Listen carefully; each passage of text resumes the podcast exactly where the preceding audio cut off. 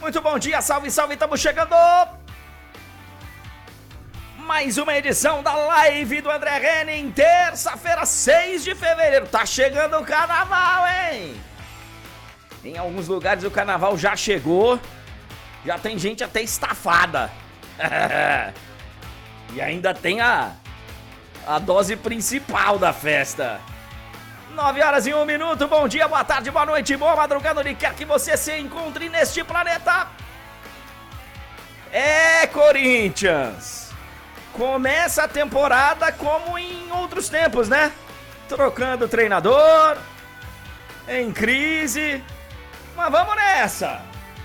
Mano Menezes não é mais o treinador do timão. Quem vem, hein? Tem que ler o regulamento das competições, meu Deus. Seleção brasileira pré-olímpica em situação complicada para ir a Paris. Ontem, o Brasil perdeu. Segunda derrota seguida, hein? Hoje tem todos os detalhes diretamente de Barcelona, o segundo dia do julgamento de Daniel Alves. Marcelo Beckler vem ao vivo para conversar conosco. E também outros detalhes, outras informações tem muita coisa acontecendo por aí. E claro, nós vamos falar sobre tudo, ou pelo menos vamos tentar falar sobre tudo aqui na live do André Henning. Começa de novo, banda.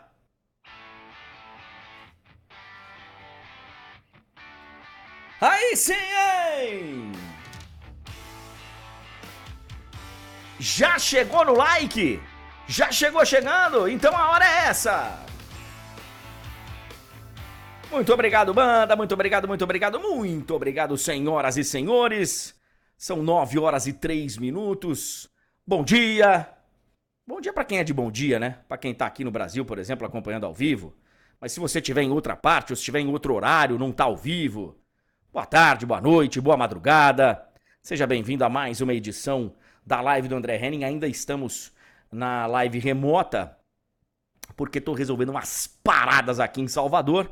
E daqui a pouquinho, se Deus quiser, estaremos de volta para nossa terra, para minha terra, né? É... Daqui a pouco eu vou ser cidadão daqui também. Mas por enquanto ainda não sou. Então daqui a pouco vamos voltar, porque amanhã tem um grande clássico para a gente narrar na TNT Esportes com absoluta exclusividade Santos e Corinthians. Bicho vai pegar lá na vila. Mas hoje eu queria usar o meu destaque inicial. Daqui a pouquinho tem o Marcelo Beckler ao vivo, direto de Barcelona. Nós temos vários assuntos. E eu acho interessante porque quando eu escolho o assunto aqui do comentário inicial, não necessariamente ele é o principal assunto do dia, é, na visão dos sites, né, dos portais. Ele não é aquele assunto que está mais palpitante. Eu pego aqui um tema e, e, que eu acho interessante e falo sobre esse tema. Outro dia, eu comecei a falar aqui no comentário inicial, eu ia fazer um comparativo de Corinthians e Flamengo, os dois times mais populares do Brasil, aproveitando que o Corinthians tinha jogado na véspera, tinha perdido, e o Flamengo, com o seu time principal, ia praticamente estrear na temporada naquele dia. E aí eu escolhi fazer esse paralelo, como um time estava começando a temporada em crise e outro estava começando uma temporada muito mais promissora. Só que, comecei a falar, né, comparar, o Corinthians tinha perdido o clássico no dia anterior para o São Paulo e aí eu comecei a falar do momento do São Paulo. Só que para poder encerrar o comentário, eu voltei para resumir e falei do Flamengo, porque o comentário inicial era esse paralelo entre Corinthians e Flamengo. No meio apareceu o São Paulo, que tinha a ver com o Corinthians na história. E aí, cara, eu recebi um monte de mensagem. Caraca! Encaixou o Flamengo no meio do comentário do São Paulo do nada. É porque tinha o corte que eu tinha falado um pouquinho do clássico, da quebra do tabu. Então, muita gente não entendeu que aquele ali era o comentário inicial e que eu tava falando sobre esse assunto e o São Paulo acabou. Mas eu não dei um jeito. E aí veio né, né, uma galera, deu um jeito de encaixar o Flamengo, não sei o que. Não, cara, é porque era o comentário inicial e tal. Então eu sei que tem muita gente que ainda não entendeu qual que é o espírito, mas não tem problema nenhum. A falha é minha. E hoje, o meu comentário inicial ele, ele aparentemente não tem nada a ver com, com o que está mais palpitante aí nas mídias. Daqui a pouco nós vamos falar da queda do Mano Menezes, vamos falar do Brasil em crise no pré-olímpico, vamos falar do Daniel Alves, vamos falar de muita coisa. Mas eu queria falar da próxima Copa do Mundo de futebol. E o Brasil vai chegar forte, hein?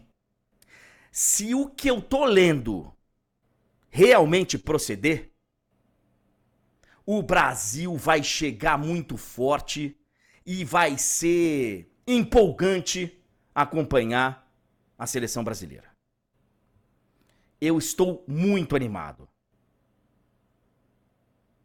Não tá entendendo? Calma que eu vou te explicar. É porque vem aí a Copa do Mundo de Veteranos. É, não tô falando da seleção principal não, que para muitos chegou como favorita na última Copa do Mundo, inclusive. Não estou falando da seleção pré-olímpica, que talvez nem vá para a Olimpíada. Estamos falando da Copa do Mundo dos veinhos, que nem veinhos são ainda. A Copa do Mundo de Veteranos, segundo o jornal The Sun, da Inglaterra, vai acontecer na janela entre final da Champions e Euro. Entre o dia 1 de junho, que tem a final da Champions, e o dia 14 de junho, que começa a Euro. Vai ter uma janela ali de duas semanas praticamente e uma associação de jogadores resolveu fazer a Copa do Mundo de veteranos. Só jogadores acima de 35 anos que tenham jogado pelas suas seleções ou que atuaram em pelo menos 100 jogos da primeira divisão dos seus países poderão ser convocados. Segundo a matéria do The Sun, os treinadores terão à disposição 18 jogadores que vão poder substituir sem limites. Então, o cara vai jogar 15 minutos, sai, mais 15 minutos. Jogos acontecerão na Inglaterra. E convidadas estão as últimas oito seleções campeãs do mundo. Que eu acho que são as seleções campeãs do mundo de todas as Copas, né? Eu não sei se tem alguma faltando aqui. Inglaterra, Argentina, Brasil, França, Alemanha, Itália, Espanha e Uruguai. Eu acho que não faltou nenhuma. Os jogos terão 70 minutos ao invés de 90. E vai acontecer na Inglaterra, essa primeira edição. É uma associação de jogadores, tá? Não é uma não é uma competição da FIFA nem nada. E segundo a matéria do The Sun, a seleção brasileira poderia ter Kaká, Ronaldinho Gaúcho. O capitão representante do Brasil nessa reunião de ex-atletas é o Emerson, que jogou Copa do Mundo com a seleção brasileira. Enfim, seria muito legal, né, cara? Seria muito bacana. Seria muito interessante a gente ter essa reunião de jogadores. Eu acho que a idade podia ser um pouquinho mais avançada, né? Eu acho que a idade podia ser um pouquinho mais avançada, porque 35 anos só, tem muito cara aí que se colocar para jogar, né, vai ficar desnivelado. Não dá para você colocar, sei lá, vou, vou usar como exemplo o Ronaldinho Gaúcho, né? Adriano Imperador. Pô, não dá para colocar essa galera para jogar junto com o Cristiano Ronaldo, com o Messi, que já tem mais de 35. Poderia ser acima dos 45 fácil, né? Mas a verdade é que seria muito bacana, cara, a gente rever essas grandes feras em campo. Seria muito, muito interessante. O Túlio fala aqui na nossa comunicação interna que poderia ter uma regra tipo. Ah, o cara tem que estar aposentado há pelo menos dois anos e tal. Eu, eu pensei nessa alternativa. Mas aí, né, o cara tá aposentado, mas às vezes o cara volta para jogar duas partidas na Arábia Saudita, no Catar, vai para uma liga, não sei o quê.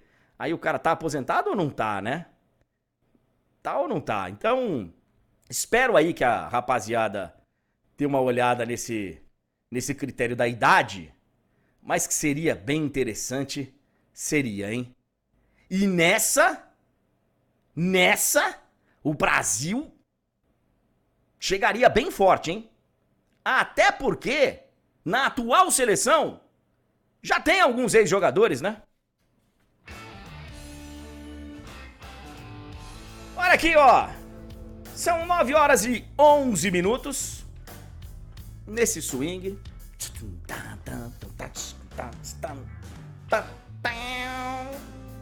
Com essa banda maravilhosa, com essa banda fantástica. Ontem a nossa banda participou do. Da melhor segunda-feira do mundo. Né? Xande do Harmonia, Xande Harmonia arrastou o trio elétrico, arrastou uma multidão aqui em Salvador e a nossa banda estava lá, fazendo playback. pra fazer a cozinha do, do samba baiano, do samba duro da Bahia, é difícil, cara. Nossa banda não tem essa capacidade, não. Tem não.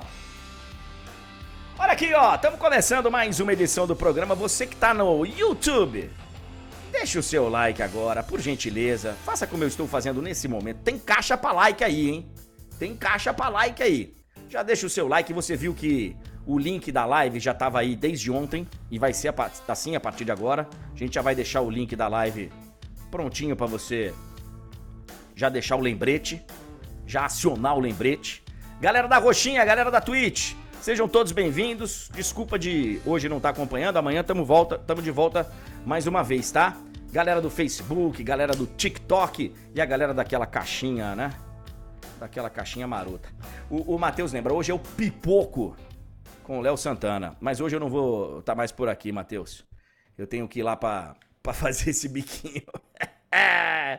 Ai, Santos e Corinthians, amanhã vai ser um jogo de risco, cara. Amanhã vai ser um jogo de risco, já vamos falar sobre isso. Já vamos falar com o Marcelo Beckler. Túlio Ligeiro, ó, fiquei imaginando aqui acima de 35, tá? Mas, mas assim, vou colocar só a vetera. Não vou colocar. Eu, eu não gosto do termo, tá? Mas é, é o que a galera usa aí do futebol, ex-jogador em atividade e tal. Não. Vou colocar realmente jogadores que já pararam de jogar. Me ajuda. Help me, I help you. É... Tafarel. Cafu. Lúcio. Um quarto zagueiro, assim, pra, pra gente emendar ali. Ah, dá pra botar Lúcio e Juan. Juan e Roberto Carlos. Emerson, que é o nosso representante lá. Dunga, dava para jogar nesse time. Ah, tem que botar o Zé Roberto. Tem que apelar também, André. Tem que pegar os caras que estão bem. É que o Zé Roberto é apelar. Ele é ex-jogador mesmo, mas esse é apelar, né? Tem que, ah, tem que apelar. O Cafu também, ué. É.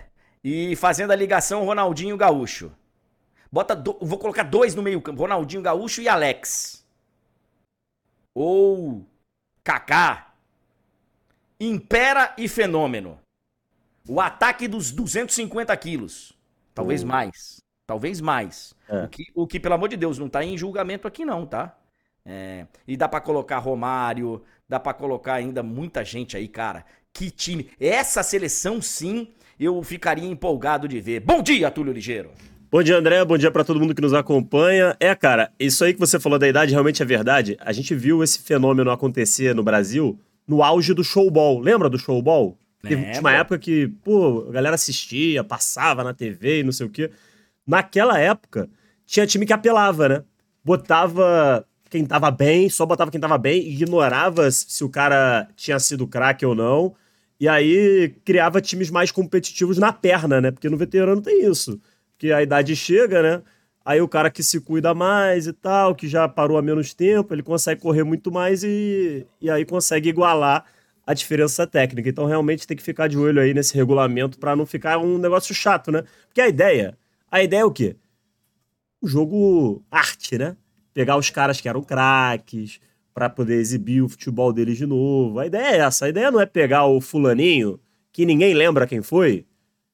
E aí, só porque ele tá bem fisicamente, apesar de estar tá 40 e tantos anos, ele jogar. A ideia não é essa, né? Então tem que botar um regulamento aí bem, bem detalhado. É, porque, porque tem vários comentários aqui maravilhosos porque se você for analisar, dá para colocar como base metade do time do Fluminense e chegar voando, né? Comparado com. É, é verdade. É verdade. Ele não deixa de ter razão. E aqui, pelo amor de Deus, não é uma crítica. Aliás, se você for analisar com carinho, é um elogio dos caras estarem com essa idade jogando em altíssimo nível.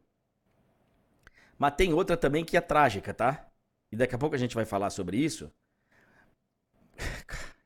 Olha que situação, velho.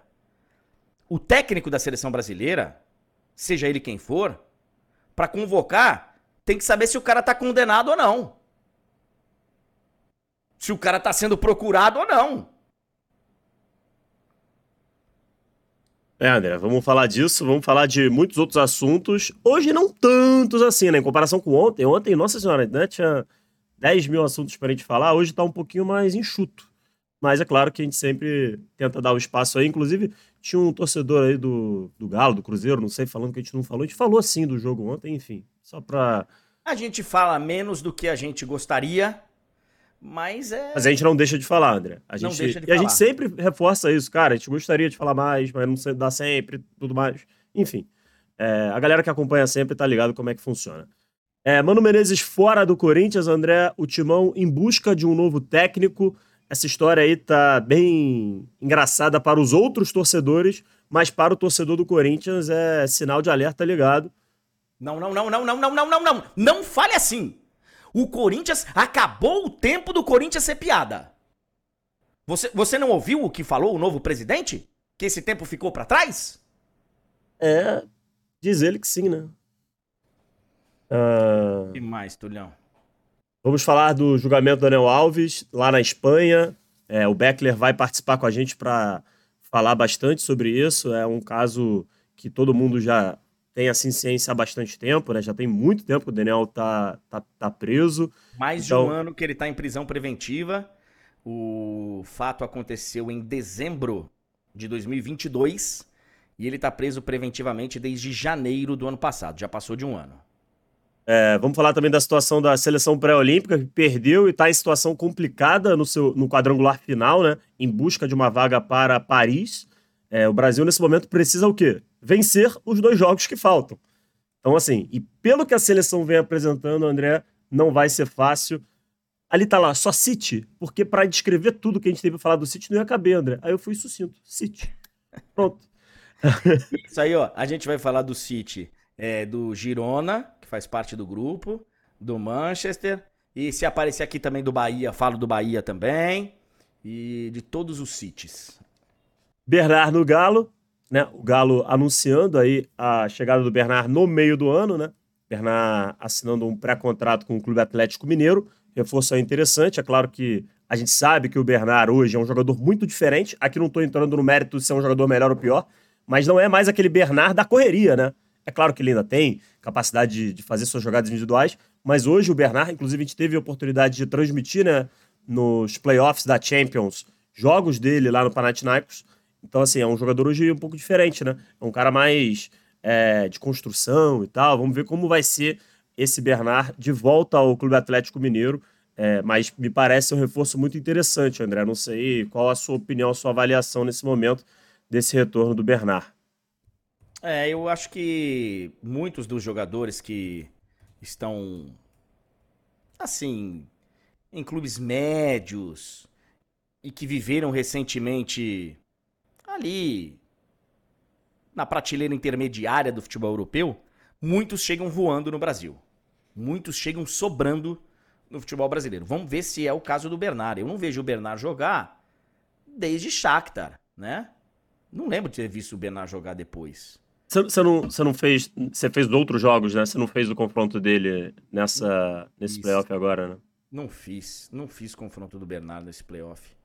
Não que eu lembre. Não que tenha me chamado a atenção. Então. Se fez, ele passou despercebido, né? É, pra é. pegar a prova, né? Mas eu acho que ele pode contribuir bastante. Acho que ele pode contri- contribuir bastante. É, vamos falar de outras notícias, André. Temos aqui algumas rapidinhas, algumas curtinhas.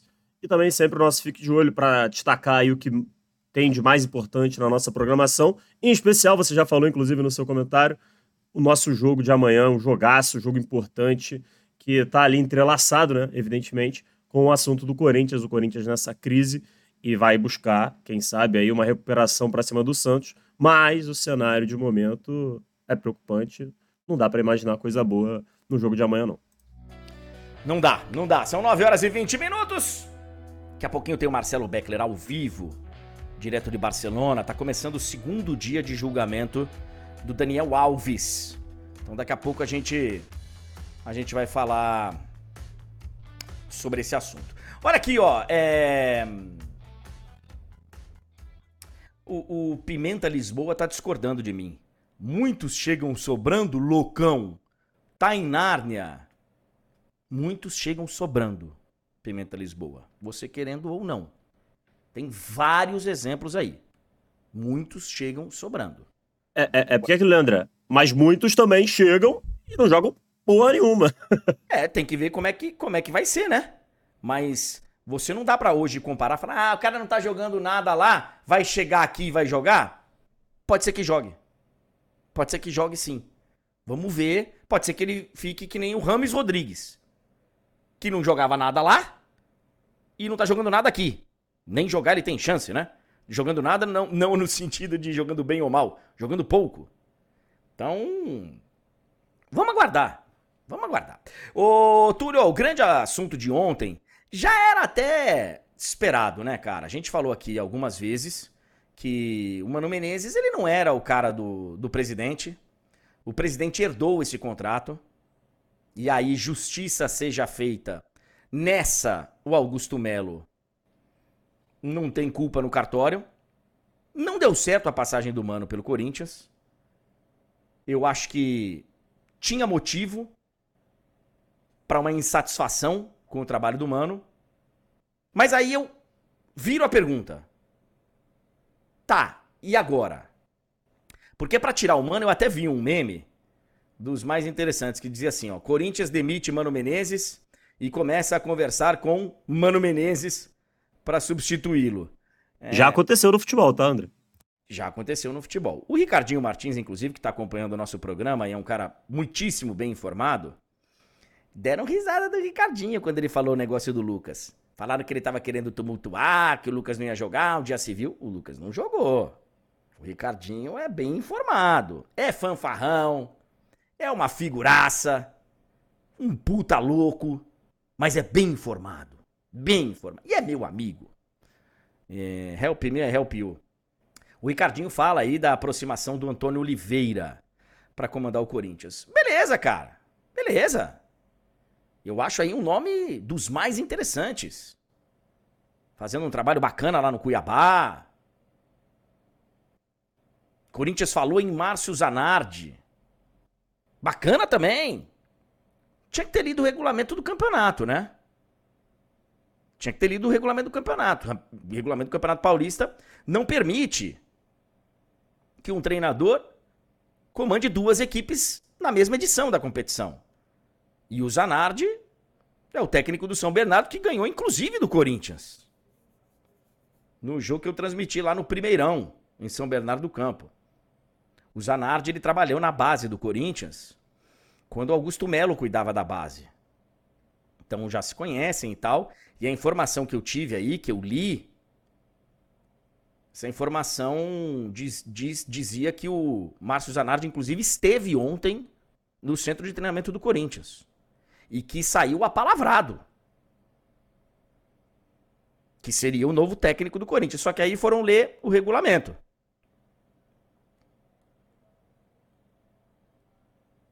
E aí descobriram que ele não poderia ser o treinador do Corinthians. Então a sensação que eu tenho, Túlio, é que o Corinthians vai pegar um treinador de novo sem convicção nenhuma. vai pegar o Antônio Oliveira porque não deu certo o outro. O Augusto Melo teria que agora contratar o técnico que seria o cara dele. O Mano, ele herdou. Tá, o Melo. Então, beleza. Agora já não é mais humano. Quem é o seu cara? Se é o Zanardi, espera por ele. Coloca aí o Kozlowski, que é o interino, que inclusive treinou o Coxa, já foi treinador principal. O Danilo, que foi campeão da Copa São Paulo. Coloca outro técnico para ser tampão no Paulista. E acerta com o Zanardi pro brasileiro, pra Copa do Brasil, enfim, pra sequência da temporada. Agora então, fica, André. fica parecendo, Túlio, que o, o Antônio Oliveira só vem porque o outro não deu certo. Porque não leram o regulamento do campeonato.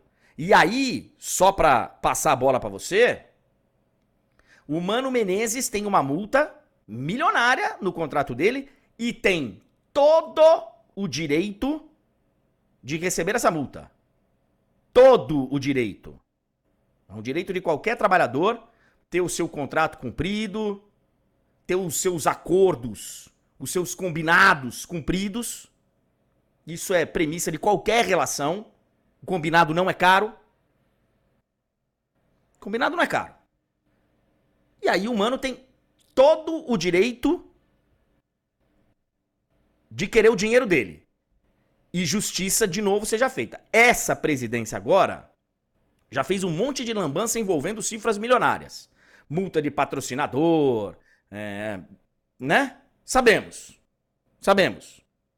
Mas essa conta, hoje, do William Monteiro Alves deveria vir a público e falar: eu fiz um contrato com o cara, eu tava com a corda no pescoço, eu precisava salvar o Corinthians da segunda divisão, fui no mano, ele queria uma multa alta, contrato de dois anos de cacetada, fiz e. Porque não deveria ter feito. Não deveria. É irresponsabilidade um cara fazer um contrato de mais de dois anos depois que ele sair do clube. É irresponsabilidade. E, e sem ser candidato à reeleição, né? Ele, ele, não era uma possibilidade ele ficar no comando do Corinthians. Até porque acho que ele não seria eleito e não será eleito nunca mais, o Duílio. Então, cara, é, é um momento muito delicado pro Corinthians essa demissão do Mano, porque não existe aquele cara na praça que o presidente fale, ó, esse aqui é o cara dos meus sonhos e nós estamos trazendo ele. Pelo menos não parece que vai ser assim, Túlio. Então, André, a minha leitura é a seguinte: o Augusto Melo herdou esse contrato, como você disse muito bem, e ele não tinha convicção alguma no Mano. Só que, por conta da altíssima multa, ele ficou com o Mano e falou: vamos tentar. Não deu certo, se arrependeu rapidamente. E aí agora, qual o problema? Você perdeu o timing de trazer esse nome que você fala, o nome dele, o nome que ele confia, o nome que ele acredita. E aí agora, eu acho que a desistência do Zanardi, pelo Zanardi, passa o seguinte recado. Gostaríamos de contar com ele, ele seria a nossa primeira opção. Só que estamos com a corda no pescoço, não podemos esperar, porque se espera e dá M no Paulistão, André, aí é o nome dele na reta, né? Então, ele não vai correr o risco de cair no Paulistão ou passar ainda mais vergonha no Paulistão é, com um interino. E essa é a minha leitura. Ele ficou refém da decisão dele de tentar seguir com o Mano, que eu acho que foi acertada, tá? Considerando a multa altíssima que tinha, eu acho que o mais correto de fato era tentar fazer dar certo com o Mano. É, nesse caso, eu tô contigo. O, eu não acho que seja um não tenha sido um erro do Augusto Melo, porque como a multa era tão alta, você olha assim e fala, pô, vou, vou bancar essa multa logo de cara para trazer outro técnico que eu também não sei se vai dar certo, vou tentar. É, só que aí, para o azar do Augusto Melo, nesse caso, eu digo nesse caso porque vários dos problemas do Corinthians não foram por azar, e sim por amadorismo, má gestão, incompetência, coisas que foram herdadas, enfim. Mas nesse é. caso, eu acho que dá para entender o que levou o Corinthians a esse ponto. Nesse caso. Eu só acho, cara, que o Corinthians se propôs a fazer uma reformulação. E uma reformulação não é sempre que ela dá certo da noite pro dia. O normal é que você precise de um tempo. Você fazer uma reformulação com um cara que tem bagagem, que tem caixa para segurar, como é humano, é uma coisa. Não tinha tanta caixa assim, aparentemente, né? Pra segurar, porque não segurou. Outra é você apostar num nome que. Eu acho dois nomes bem interessantes. Tanto o do Zanardi, como o do Antônio Oliveira. Só que o Corinthians recentemente passou por processos similares. Silvinho, que tinha história no clube, não aguentou. Fernando Lázaro, que tinha história no clube, não aguentou. O próprio Thiago Nunes, temporadas atrás, também era uma aposta, era um. sabe, vinha de um trabalho bem interessante no Atlético Paranaense, mas pegar um gigante, pegar um Corinthians é diferente. Não aguentou. Então, cara, é, é assim, vamos ver o que vai acontecer, porque se for pra colocar alguém que vai ficar aí.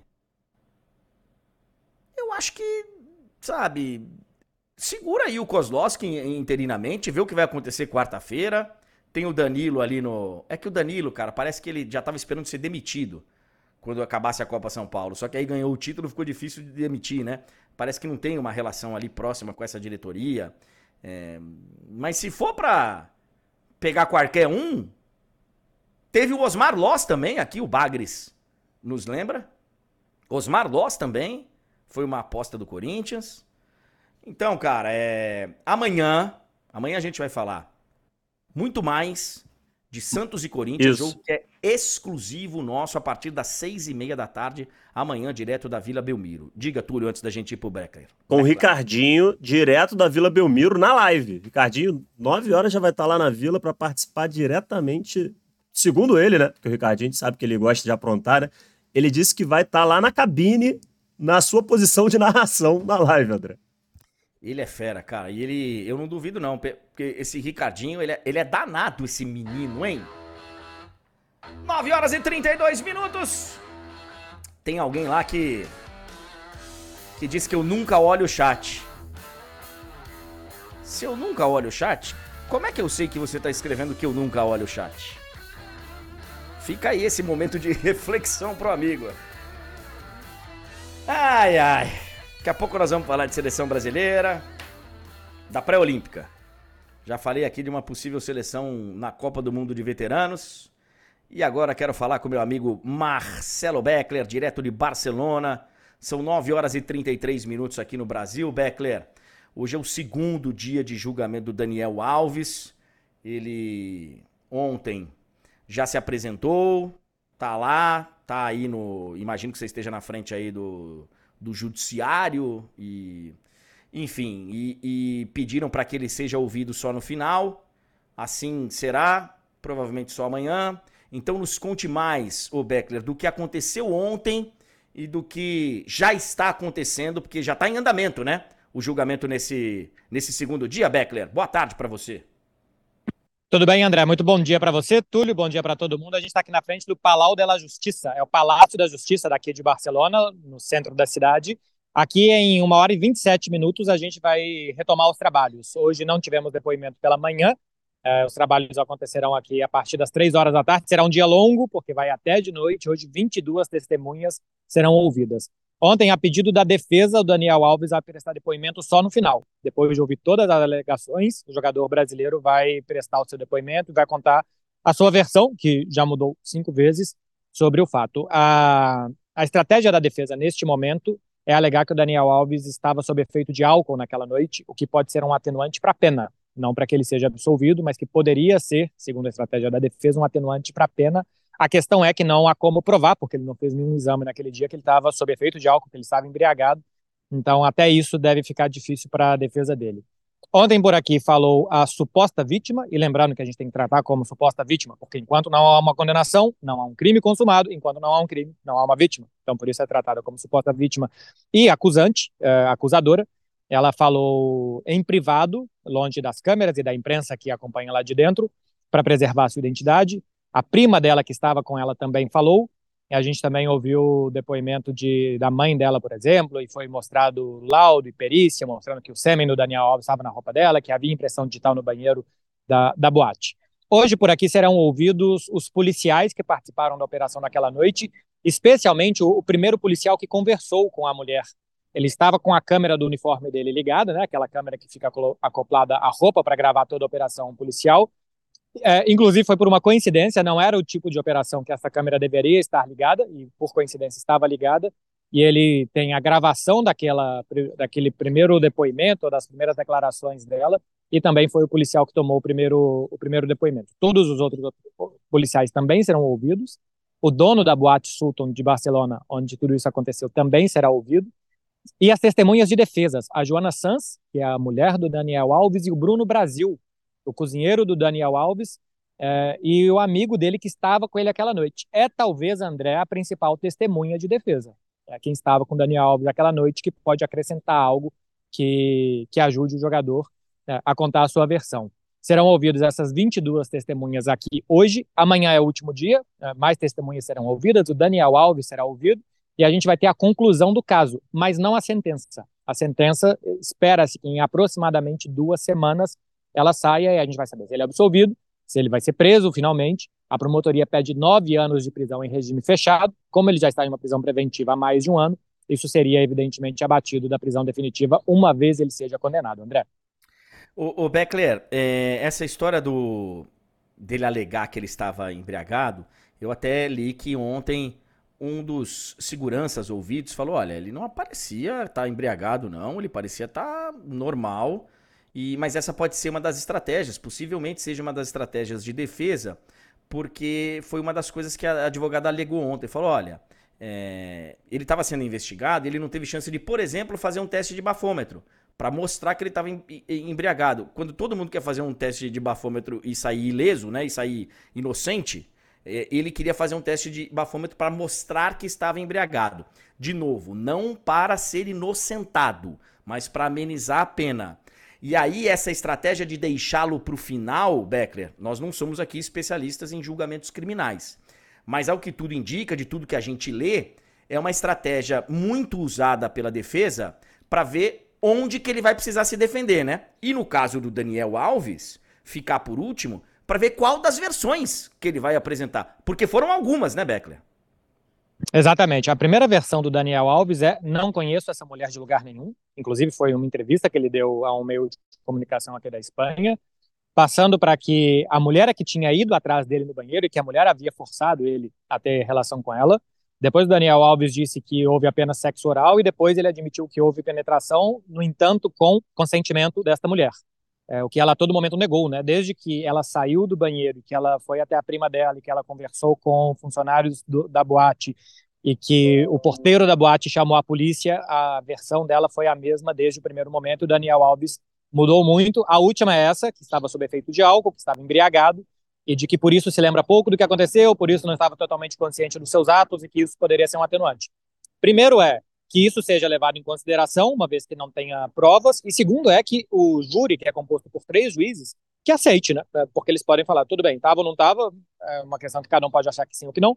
Outra coisa é que aceitam que isso é um atenuante para um crime de agressão sexual, aqui é, se chama agressão sexual, equivale ao estupro no Brasil. Então, é, essa é a estratégia. O Daniel Alves vai falar por último exatamente para ver onde a defesa entende que talvez tenha apertado mais e onde ele precise argumentar por mais tempo. Lembrando que num julgamento normal ele poderia ter prestado seu depoimento ontem e no final ainda é dada a palavra para que possam se prestar os últimos depoimentos, uma última declaração é, das partes envolvidas. O Daniel Alves não declarou ontem, não depôs ontem e vai fazer isso só, só amanhã. É, depois dos nove anos que pede, André, a promotoria de regime fechado, ainda pedem mais dez anos de liberdade condicional.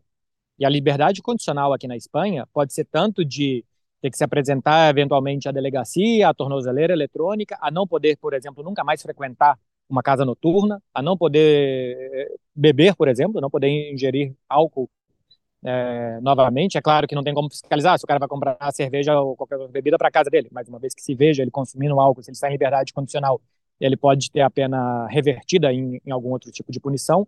Enfim, além do regime fechado, ainda pedem depois uma pena grande de liberdade condicional também.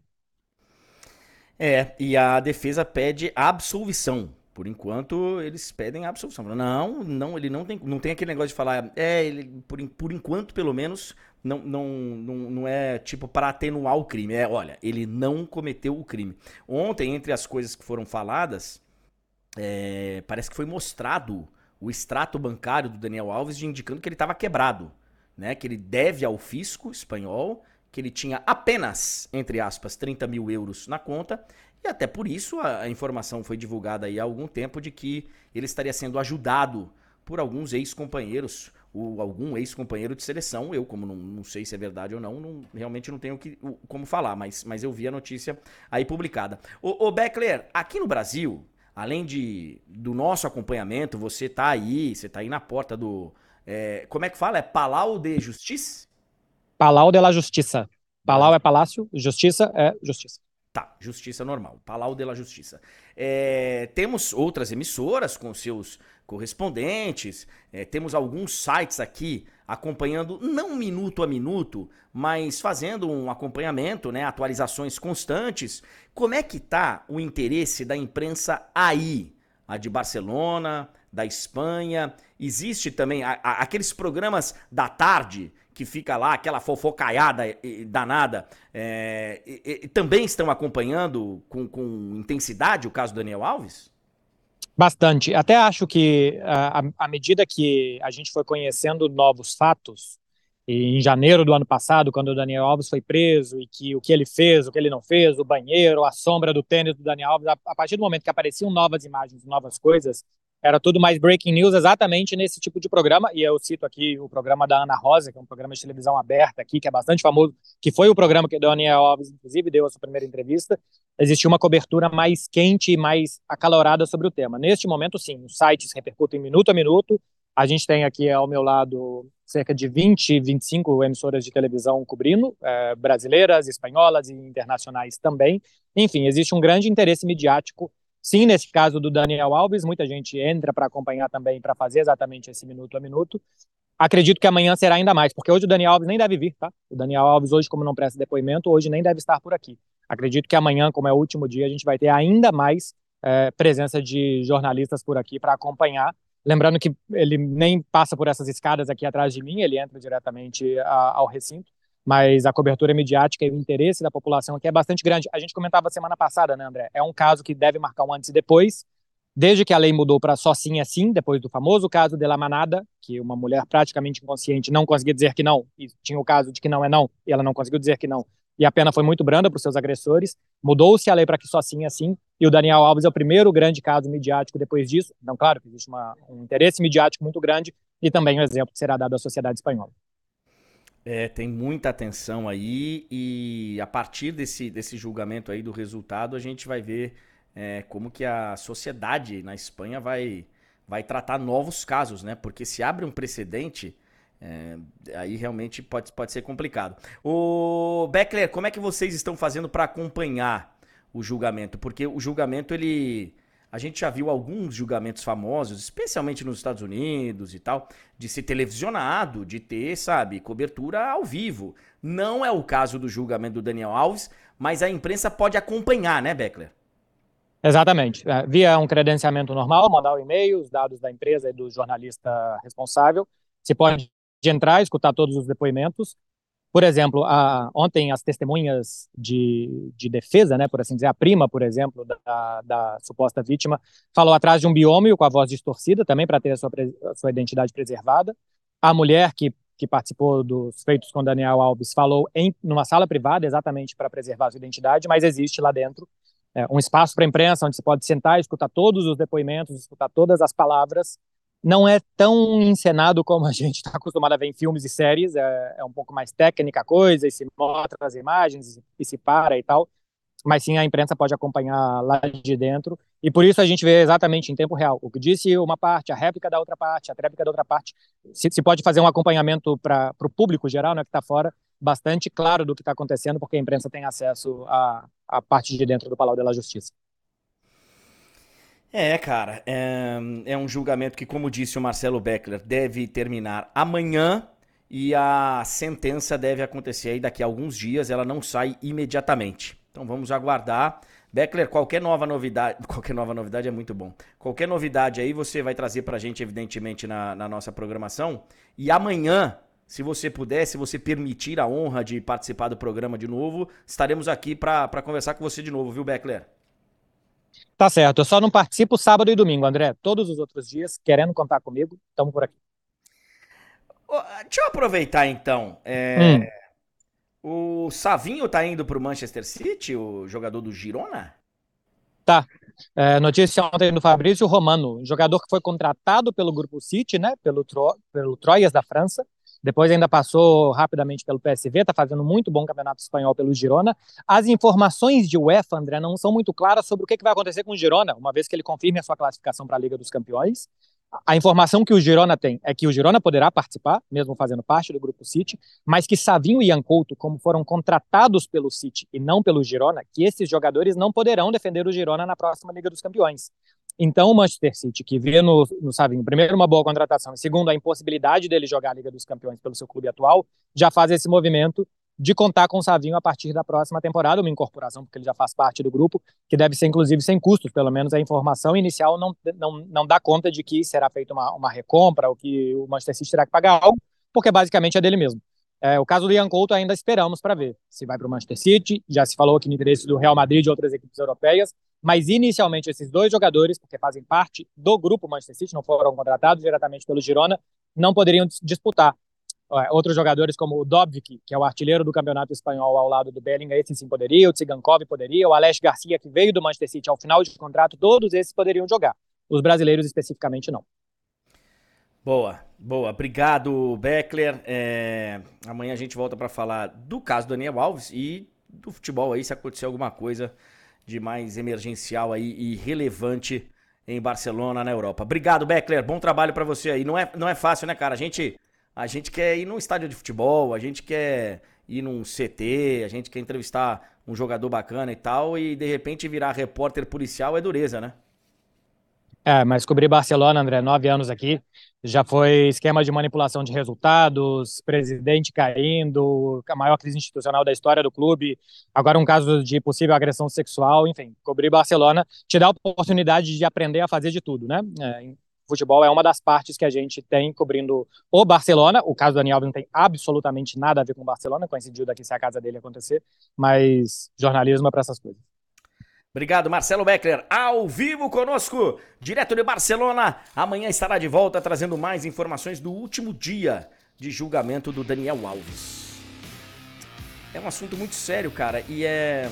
Assim, eu, eu vou recomendar a quem se sente incomodado no chat que que leve isso, esse tipo de mensagem que a gente vê por aí, como um aprendizado da vida, do que é o ser humano, porque é realmente muito difícil, cara, ver algumas mensagens.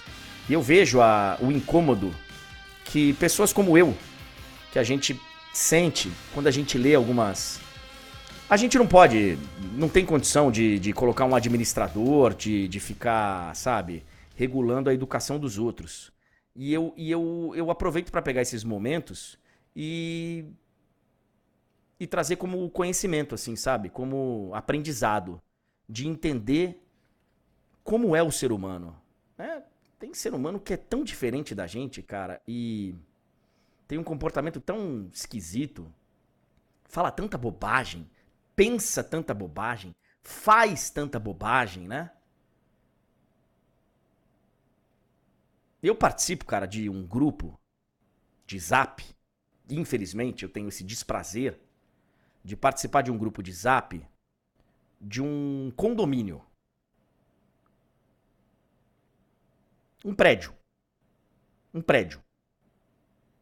Com 150 pessoas, mais ou menos. Meu Deus. 150 pessoas, prédio em bairro nobre, caro, condomínio alto.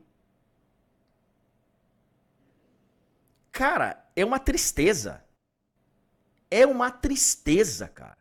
Você vê como tem ser humano que se comporta de uma maneira que, de novo, para mim, né, a referência que eu tenho de comportamento, de empatia.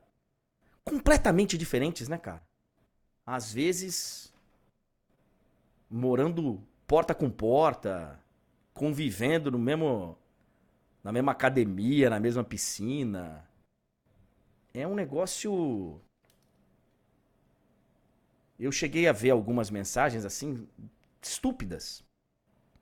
Algumas eu, eu ficaram muito marcadas uma delas, Túlio, é, alguém chegou num, num desses cortes nossos, ou numa dessas lives que ficam sempre guardadas, e tem um comentário assim: Foi o dia que eu contei como que seria o depoimento da vítima. Como disse o, o, o Beckler, da suposta vítima.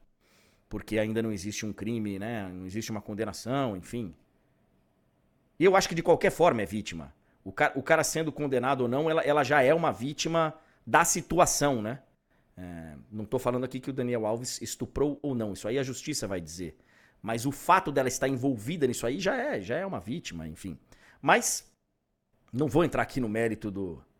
É, essa pessoa ela tem um direito fundamental na, na legislação da Espanha de estar protegida, da sua identidade estar protegida. Então, ela depois atrás de um biombo para que não tivesse o olhar com o seu suposto agressor, a sua voz distorcida para que não fosse facilmente identificada, enfim, é, atitudes ali para você tentar proteger essa pessoa que já está muito exposta e que já tem, né, uma vida completamente alterada por conta do que aconteceu. E eu vi não foi só uma pessoa não, porque depois tinham alguns comentários apoiando. Ah, se precisa de tudo isso para depor, é porque é uma golpista. É porque tá tá mentindo e senão não precisava de tudo isso. Pô, cara, o ser humano, algumas vezes a gente olha pro ser humano e é aquela história, né, o Túlio? Vem cometa, né? Vem meteoro. Porque a gente, a gente deu errado, cara. A gente deu errado. Precisa, precisa dar um Ctrl Alt Del, né? É, André, tem pessoas que se esforçam muito para serem, assim, desprezíveis, né? É. é. é, porque, assim, não é fácil não, né? Mas a pessoa se esforça. Ela, assim, ela faz uma força danada, fala assim, ó, ela acorda e fala, eu vou ser um ser humano de merda. E vai lá e, e vai fazendo isso.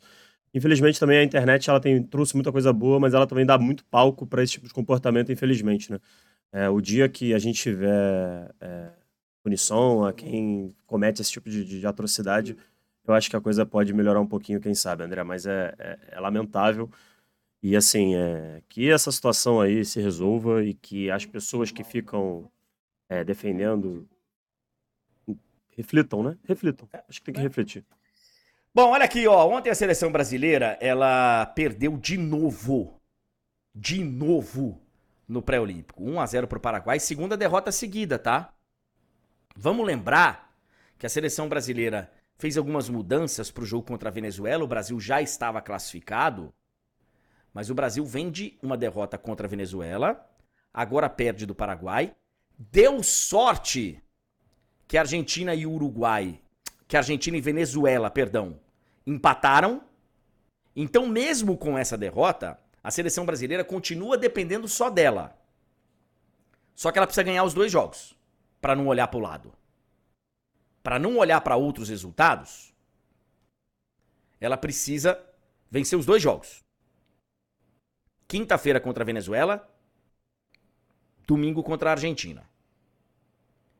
Argentina e Venezuela empataram 2 a 2. E ontem, Túlio, olha como são as coisas. O Brasil teve o problema do Marlon Gomes, né, que foi cortado. E eu falava ontem aqui. Quando a gente fala de jogador que faz muito gol de pênalti e que esse torcedor aí, no meu entendimento, esse torcedor que é maluco, que cria em tudo rivalidade de Cristiano Ronaldo, de Messi, você fala de uma coisa, o cara responde com outra, e que tentam criar essa rivalidade e, e criar essa comparação em tudo. O cara tenta criticar o Cristiano Ronaldo pelo número de pênaltis que ele converte em momentos decisivos, em momentos importantes. E eu, e eu ontem trouxe a minha opinião, eu acho que é justamente o contrário. Isso não deveria ser uma crítica, e sim um elogio. E eu trato como elogio. O cara é pica na hora de bater pênalti. Ele vai lá e faz. Veja como o pênalti é importante, né? A gente falava ontem do pênalti do Gabigol no Clássico dos Milhões, e ontem o Brasil desperdiçou um pênalti, né, Túlio? É, André, exemplo a gente vai ter toda semana, né? Toda semana. Porque, ainda mais hoje em dia, né? Com esses pênaltis de VAR, pênaltis de mão, porque a regra é, ela é falha em alguns aspectos, enfim. Então, sempre vai ter, sempre vai ter um pênalti aí importante e sempre vai ter gente perdendo. É, infelizmente, ontem o Hendrick perdeu. A gente não tá aqui botando a culpa no Hendrick, enfim, mas é um fato, ele perdeu. E a situação do Brasil fica muito preocupante, André, porque independentemente dos resultados, vitórias, empates, derrotas, a torcida tá preocupada com o que o time tá apresentando, né? Acho que esse é o principal ponto. É, eu vejo muitos comentários da galera falando: ah, essa geração tá horrível, não sei o quê. E, e não à toa o Ramon está aí nessa arte de fim de jogo que a nossa equipe de redes sociais coloca.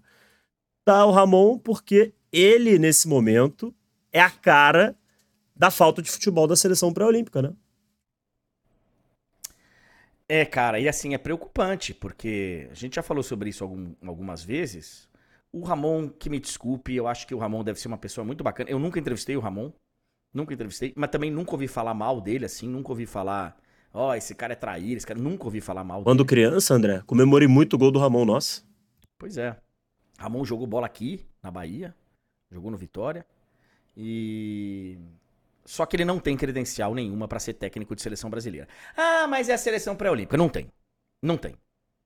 Não tem. Não tem. E eu li uma coluna do Mauro César.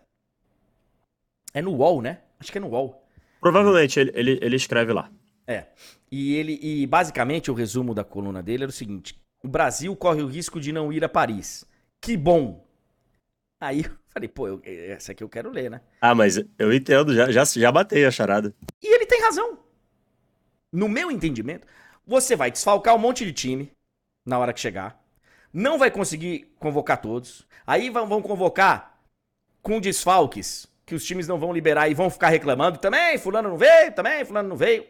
Pra jogar a Olimpíada, que nós já somos bicampeões, que não vale nada, que o nível de enfrentamento é ridículo que só, só teve importância um dia para alguns, para mim nunca teve, porque o Brasil nunca tinha sido campeão, nunca tinha levado a medalha de ouro, e agora são duas na sequência. Cara, é, é, as seleções levam um time C, D. Eu eu não nunca estive nem aí para futebol na Olimpíada masculino. Eu acho que o feminino qualquer chance de estar tá em evidência precisa. Não, e é diferente também, né? O futebol olímpico feminino é diferente do, do masculino. Joga, de fato, Sim. com força máxima. E, então, assim, é, não tô, tô nem aí para a seleção brasileira de futebol masculino em Jogos Olímpicos. Como eu sempre digo, se tá lá, é melhor ganhar do que perder. Se tá disputando o pré-olímpico, é melhor ir do que não ir. Mas, bicho, é um saco futebol. Aliás, quando começa jogo de futebol na Olimpíada, eu vou pro o, o Sport TV, né, que tem feito as últimas, tem Sport TV 5, 6, 7, 8, 19. Eu, cara, se o Sport TV 1 tá passando futebol, eu vou pro 2. Aí eu pro 3, pro 4, pro 5, pro 18. Eu fujo do futebol. Tem tanta André, coisa mais legal, cara. Eu, eu sempre acabo torcendo, mas assim, acompanho de longe, assim, porque realmente a, o nível de importância é muito baixo. E o mais importante, no final das contas, é o desenvolvimento desses jogadores e eles sentirem um pouquinho já do que é defender a seleção. Acho que tem a sua importância nesse aspecto. Realmente, se o Brasil ganha ou não, é secundário para o tamanho do Brasil no futebol. É, mas assim, não ir, eu acho que é muito sintomático assim desse sentido do, do como, de como está sendo feito o trabalho nas divisões de base do Brasil. Caso não vá, né? Ainda está vivo. É importante a gente ressaltar. A gente está falando aqui, a situação é feia, mas basta vencer os últimos dois jogos. O problema é, teoricamente, Brasil já perdeu o jogo mais acessível, né? Esse time da Venezuela é interessante, joga em casa. A Argentina entrou como favorita nesse pré-olímpico. Então, assim, é... teoricamente, o Brasil perdeu o jogo mais fácil do quadrangular. Então, assim, alerta mais do que ligado. A depender do próximo jogo, o Brasil já pode ir para a última rodada eliminado. Eu não. Enfim, quem gosta, gosta, não tem que. Vou ficar. Cada um, cara. Teve uma vez que eu comemorei muito, André justamente em 16, porque eu estava no Maracanã na final. Aí é outra história, entendeu? Nossa, parecia que era o jogo mais importante da vida ali na, naquele momento. Né? Eu gosto na, na Olimpíada de ver o cara que tá brigando por uma medalha ou por uma vaga na final do, do tiro olímpico. Por exemplo, André. Foi mal. Mas no PAN, por exemplo, que acabou de acontecer, né? Aconteceu tem pouco tempo tá fresco na nossa memória. Olha como foi bacana, como foi maneiro, foi foda pra caramba ver um monte de gente que nunca tinha assistido um jogo de beisebol, que não gosta de beisebol, por exemplo, a gente gosta, mas tem muita gente que, que não gosta, fala que é chato, não sei o quê, mas a galera parou para assistir porque o Brasil não tem, não tem tradição, né? não tem muita tradição, e, pô, chegou na final, não sei o quê. O Brasil, por poucos dias, viveu o beisebol, né? Boa parte da, da população. É. é essa hora que eu quero torcer pelas meninas do tênis, é, na simples, na dupla, que eu quero, sabe, pô, e olha que o tênis ainda tem o seu circuito, ainda tem é, a rapaziada do atletismo, a rapaziada da natação, do handball, enfim, mas é, é eu acho que é uma futebol na, na Olimpíada, tá louco, viu? Tá louco. 10 horas e 1 minuto. É, nós temos alguns outros assuntos pra gente falar. Hum, eu tenho alguns aqui, viu, Túlio? Quero mandar um grande abraço pro Leonardo Timóteo de Andrade. Pô, Leonardo, tô vendo a sua mensagem aqui, cara. Força aí, tá? E que bom que, pelo menos em alguns momentos, você dá uma. Vai que vai, cara. Tamo junto, tá? Vamos que vamos, vamos que vamos, vamos que vamos. É, obrigado também aos elogios do Felipe Cavalcante. Eu sempre olho, viu, gente, o chat. Tá aqui falando que eu sou um dos piores comentaristas da televisão e da internet e do mundo. Obrigado, querido! Eu já ia falar que bacana, André, você tá lendo um elogio, porque tem uma galera que fala, né, que você só lê a galera que tá cuspindo marimbondo. Eu ia falar, ah lá, o André, pra variar, tá lendo elogio, mas não. Eu leio, cara, não tem problema nenhum a criticar. Eu acho, eu acho bem interessante aqueles. É a pior live de todos os tempos. TNT é tudo fraco. E o cara tá aqui, velho mandando mensagem, muitas vezes está no celular, né? Pô, escreve, aí o corretor vem, tem que corrigir, tá, dá um trabalho danado para poder criticar, mas o cara tá lá. ai, ai, ai, ai, ai. Ô, Tulhão, vamos fazer aqui um ping-pong de informações? É, a gente falou do Bernard Alegria nas pernas, ele está retornando para o Galo, né? Ele vem só no meio do ano, ele já podia assinar contrato, porque faltando seis meses. Ele tá no, na Grécia, né? Isso. Isso. Na Grécia e tá retornando ao Galo aí no meio do ano. E o seu Vasco da Gama. Outra notícia péssima, hein, Tulhão? Agora o Jair, que vai ficar fora um tempo, Túlio. É, André, o Vasco em uma semana perde dois jogadores importantíssimos do seu meio de campo com uma lesão igual, a mesma lesão, né? Rompimento de ligamento cruzado anterior, é, LCA, né? Como tá na moda ficar falando. Enfim, André, o Vasco perde aí dois jogadores importantíssimos do seu meio de campo. E você falou do Marlon Gomes. Poderiam ser três. A, a sorte do Vasco é que o Marlon Gomes já foi negociado. Senão o Vasco poderia ter perdido na mesma semana três jogadores do meio de campo. É, é, uma, é um azar assim incrível e não tem nada a ver com esse azar das lesões. Piora a situação, né? Eu já falava aqui que o mercado do Vasco precisa ser melhor. O Vasco precisa de reforços e agora mais do que nunca. O Vasco já estava precisando aí de mais jogadores para o meio de campo, uma reposição ao alguém para disputar a posição, um ponto pela esquerda. É, já tinha ali algumas necessidades, agora fica ainda mais escancarada essa necessidade por conta dessas duas lesões. É, a tendência é que eles percam praticamente a, a, temporada inteira ou até mesmo a temporada inteira. Está falando de dois jogadores que provavelmente seriam titulares ao longo do ano. O Paulinho, eu diria que quase que com certeza o Jair estava ali disputando e com ótimas perspectivas. É, um baque grande. Tem que reforçar, senão a coisa vai ser feia de novo. É, o, o Matheus está falando aqui um negócio interessante, e, e eu confesso, Matheus, é, eu vou em breve endereçar esse tema aqui na, na nossa live. Sempre ali na parte final, para não. Porque tem gente que não gosta, que qualquer coisa que fuja do trivial cara não gosta tal. Então não tem problema, a gente atende todas as, as, as audiências, né? A gente faz o programa aqui com o que tá palpitando ali e tal. E a gente. Eu, eu vou fazer uma entrevista com algum especialista em medicina esportiva para falar sobre ligamento cruzado anterior. É assustadora a quantidade de contusões de LCA. Cara, é assim, é, é um negócio. Eu não sei se você já teve a infelicidade de ver uma ruptura de LCA acontecendo perto de você, Túlio. Já teve? Já, André. É, foram muitos anos aí jogando bola, né? Então, assim, já tive essa infelicidade de ver. Graças a Deus, não sofri nada do tipo. Nunca tive nenhuma lesão grave, mas é, é, é, é puxado. E, assim, o mais triste é o lado da pessoa, o lado ali que impossibilitado de, não só de, no caso, praticar ali o futebol e exercer sua profissão, mas também você tem limitações dependendo do, do nível no dia a dia, né? É muito complicado, André. É muito, muito complicado. E, e, o visual, né? Assim, você vê assim. É, um... é, então, eu já narrei algumas, né? E, cara, eu tava, eu tava no jogo que o Ronaldo se quebrou de novo, né? Na segunda contusão, eu tava narrando esse jogo no, no Então Esporte Interativo. É, no futebol que eu jogo, você jogou em outro nível. Você jogou realmente competitivamente. No meu, no meu futebol, cara, é tranquilo. É ruim porque. É, mas é tranquilo porque as contusões são. O cara vai bater um lateral e dá dor nas costas. Hoje em dia eu tô assim também. Então, aí o cara é, sai para dar uma descansada no, entre o primeiro e o segundo quadro. Entre o primeiro e o segundo jogo, o cara sai. Aí chamam ele pro segundo e falam: Ó, oh, vamos lá então, vai, vamos jogar mais uma. O cara vai levantar, não consegue cara tira a chuteira, já não consegue mais amarrar a chuteira, colocar a chuteira de novo. É, esse é o tipo de contusão que acontece na minha pelada. Agora, eu já vi acontecer. Tava jogando basquete, cara. Tava jogando basquete. O cara foi tentar dar um toco, uma coisa simples, cara. Foi tentar dar um toco assim na corrida. O cara vinha na bandeja.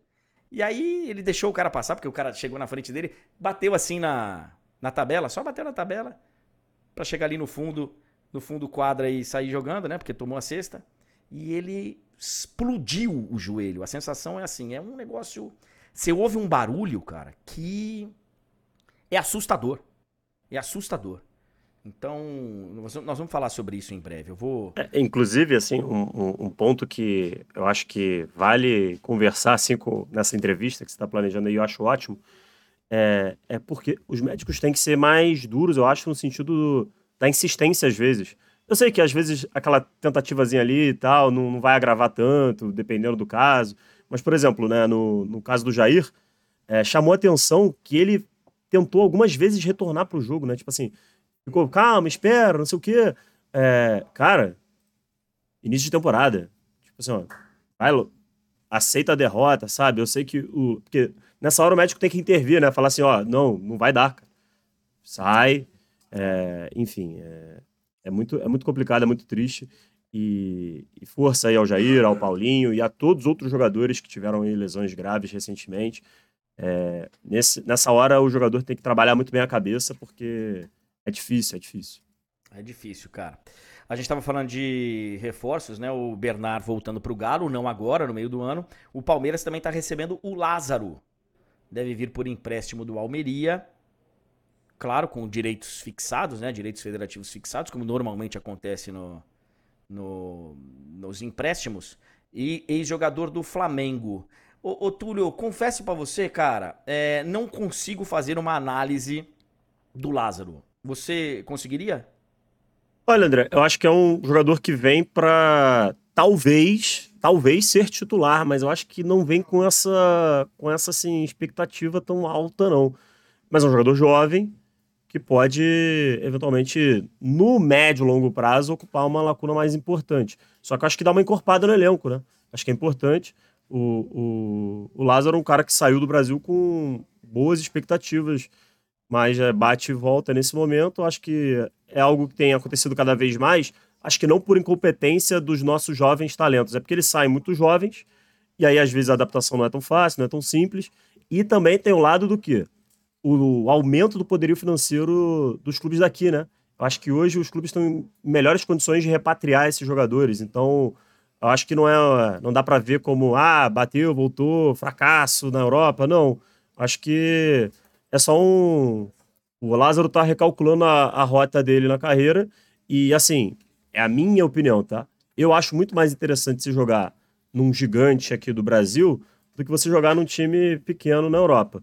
Então, assim, ele faz esse movimento é, e pode ser, sim, um jogador interessante aí para o Palmeiras na temporada e, se o Palmeiras exercer a compra, é, por muitos anos.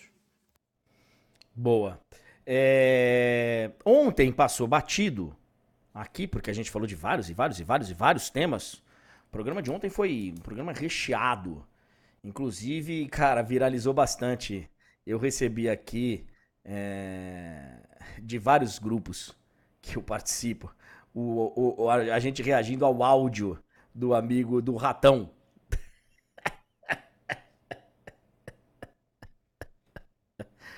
Cara, foi muito bom, cara. Foi muito bom o áudio do ratão. E aí, então, a gente falando com muita. sobre muitos temas aqui, eu, eu passou batido. Eu falei que o Tite ontem tinha reconhecido aquela história do campeonato carioca, que enfim, que ele falou uma coisa e era outra, ele deu a mão à palmatória e falou. Não é isso que eu acho, o Campeonato Carioca não é o mais forte. Mas ele falou também da bola. Ele falou da bola. É, a, a, Monique, a Monique chegou a comentar isso. É, ela falou, né? Ela falou que. Ela falou, verdade. E, mas aí, enfim, eu acabei que não, não, não, comentei. Ele tá achando que a bola tá muito dura, né, Túlio? É isso, é isso. Engraçado que essa bola, pelo que eu li aí, é a mesma bola do Campeonato Paulista, Campeonato Carioca. Os dois principais campeonatos, pelo menos, aqueles que têm mais visibilidade no, no futebol brasileiro, ele. Nos estaduais, né? Dentro dos estaduais, eles têm a mesma bola. E só ele que reclamou eu, não, eu, eu realmente não, não, sei se a bola é muito dura ou não. Talvez seja um problema não da bola, né? Seja um problema da calibragem da bola. Eu não sei. Quanto quanto improvável, André. E realmente, porque quando a bola chama atenção negativamente, geralmente chama uma chuva de crítica, né? A gente lembra, por exemplo, a polêmica Jabulani, né? Jabulani. Eu tenho uma história muito boa sobre reclamação de bola envolvendo o goleiro Marcos. Mandar um abraço também pro Daniel Barreira, que é oftalmologista e tá aqui na nossa, na nossa live incomodado com alguma coisa. Ai, cara. Ai. E André, eu tenho mais uma aqui, hein? Que tivemos a definição de um dos times que, da NFL que estará aqui ah, no Brasil. Cara, não, não, não, não. Não, não, não, não, não. não. Cara, a, a... A, o momento já não tá bom pro corintiano. Já não tá bom. Agora, o mandante do jogo da NFL na Neoquímica Arena é um time verde. E tem possibilidade do visitante também, tá? Como assim? É Qual porque... vai ser? Não, não, ainda, ainda não, não se sabe. É porque como você já tem ali é, os adversários definidos, então você já sabe quem que o Philadelphia Eagles vai receber. Então já começa ali uma especulação de vai ser fulano, Beltrano. Então, um dos times que pode ser o visitante nessa partida é o Green Bay Packers. Então, podemos ter dois times que vestem verde, que tem o verde como sua principal cor, na Neoquímica Arena assim, André. Mas ainda não se sabe quem vai ser o visitante. Mas vem cá, a informação original não dava conta que ia jogar o time de Miami aqui? É, então, André, o que acontece? O Miami Dolphins, por uma questão lá que. Resumir, tentando resumir assim, né? A NFL ela tem algumas questões que envolvem meio que prioridade de mercado, né? E o Dolphins ele tinha a prioridade de exploração, vamos botar assim, do mercado do Brasil. Mas, pelo que a gente leva a crer, né? Isso não está ali sendo detalhado nas informações, mas é, o Dolphins deve ter falado, beleza, esse ano não, e aí foi oferecido a, outro, a outros times, entendeu? Eu imagino que tenha sido isso. É porque era uma questão de prioridade que todos imaginavam, à época, que o Dolphins exerceria, entendeu? Mas tudo leva a crer que não exerceu essa prioridade. Então, é... eu entendo a rivalidade. É, se você parar para analisar, é, é, é, uma bobagem, mas... É uma bobagem, né? é uma, é uma bobagem. bobagem. Mas vira piada na internet hoje em dia, tudo vira, André. Vira! E assim, e o próprio corintiano, porque eu já fui várias vezes em jogo do Corinthians, e, e que, pô, qualquer coisa que alguém tenha de verde aí, ô, oh, verde, verde, verde, verde, tá bom, faz parte do, do, do folclore e tal, mas, pô, se tudo que for verde o cara for contra, é, né, a gente não tem... A gente já viu algumas polêmicas nesse sentido, né? Jogador que foi treinar de chuteira é, verde, é, não sei o quê. É. Aquela chuteira que é, é amarela, mas que dependendo do, do, do, ângulo que a câmera pega, do sol refletindo tal, e acaba ficando mais verde do que amarela, enfim. Agora, vai ser curioso, cara, ver a reação do torcedor do Corinthians quando o vestiário principal da Neoquímica Arena tiver cheio de uniforme verde. Ah, eu acho que isso não vai ser um ponto, não, André. Se daqui até lá tiver ganhando, tudo bem. Se tiver. Coitado, cara. Não bastasse. Ai, não bastasse o momento, né? Ô. Tulhão, alguma coisa mais aí ou podemos fechar a conta e passar a régua? Olha, André, do que eu anotei aqui, a gente, ah, não, a gente, a gente acabou falando do City, né? Do, a questão do, do, do, Savinho. O City venceu, né? O jogo que tinha. Um dos jogos que tinha menos, dá aquela encostada no Liverpool. Se vencer o outro jogo que tenha menos, vai ultrapassar. Hat-trick do Foden ontem. É, De Bruyne mais uma vez dando assistência. Ontem De Bruyne e Haaland foram, voltaram a ser titulares, né? Depois de um tempo. Tinha bastante tempo que os dois não começavam um jogo junto, juntos pelo City. E teve destaque também que o Rodri, o Rodri, André, um dos melhores jogadores do mundo na atualidade, ele simplesmente não perde há mais de um ano com a camisa do City. Invicto. Caramba! É mesmo? Sim. Sempre, sempre quando o City perdeu, eles não estavam em campo? O Rodri, o Rodri. Se o Rodri pisou em campo, o City não perdeu. É, essa é a estatística de um ano para cá. Pra galera que fala que eu não leio o chat, eu leio bastante, estão é, me chamando a atenção aqui de algo que eu não tinha sido impactado. Uma entrevista do Dunga falando do trabalho do Tite. É... Pro Duda Garbi. Escolhido pela CBF. Eu tô, tô, lendo agora, tá? É aquele podcast do Duda Garbi, né? Ele faz um churrasco, não é? É, é um assado para, né? E aí o nome do convidado. Ele, ele me convidou um dia para participar, mas, mas não deu a data que ele, que ele falou. Eu não tava em São Você Paulo. Você recusou churrasco? Nossa senhora, que pecado. Eu não, eu não tava em São Paulo. Aliás, ontem, cara, eu comi uma carne do sol. Meu Deus. Ave Maria. Deixa eu ler aqui rapidinho junto com vocês. Escolhido CBF para substituir Dunga, Tite encerrou a passar. Ah, o trabalho da. Ah, com Dunga, o Brasil chegou. Ah, não sou crítico, mas acho o seguinte: ele falou que se preparou 8 ou 10 anos para vencer a Copa do Mundo e chegou no mesmo lugar que eu, que não tinha experiência. Quer que eu seja polêmico? Eu não botei minha mãe para dar entrevista na Globo, não fiz propaganda de ninguém falei que era o melhor. Os caras foram bater na minha casa pelo ser treinador. No futebol, muitas pessoas vendem umas coisas, todo mundo é bom, todo mundo tem defeito e a gente tem que analisar. Né, né? As pessoas falam que precisa de experiência. O Brasil, as pessoas querem ver só o lado negativo. Por exemplo, ganhou de 3 anos da Argentina. Ele deu uma detonada no, no trabalho do Tite, né? Pelo que eu entendi, foi isso. É, eu, eu, eu não detonaria, tá? O, o trabalho do, do Tite. Não detonaria. Mas eu acho que foi bem. Ah, sim, André. Mas o do Dunga não foi melhor, não. Então, eu acho que o Dunga deu a detonada para tentar proteger o dele. Acho que foi isso, entendeu? É. Atacou eu... para se defender.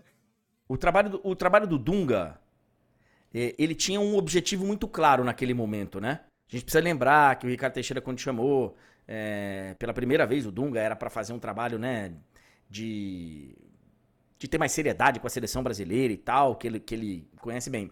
As, as, eu, não gostei, eu não gostei de nenhum dos dois trabalhos, para ser bem sincero, cara.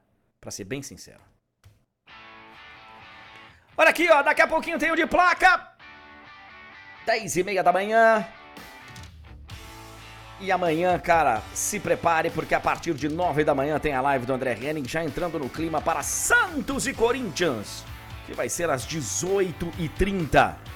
A gente vai fazer um grande pré-jogo, 19h30 a bola vai rolar e a gente vai trazer todas as emoções na TNT Sports. Tulião, boa quarta-feira, galera. Deixa um like aí, tá? Deixa o like antes de sair.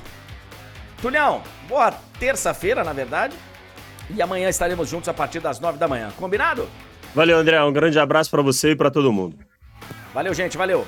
Boa terça-feira aí e vamos que vamos. Arrepia.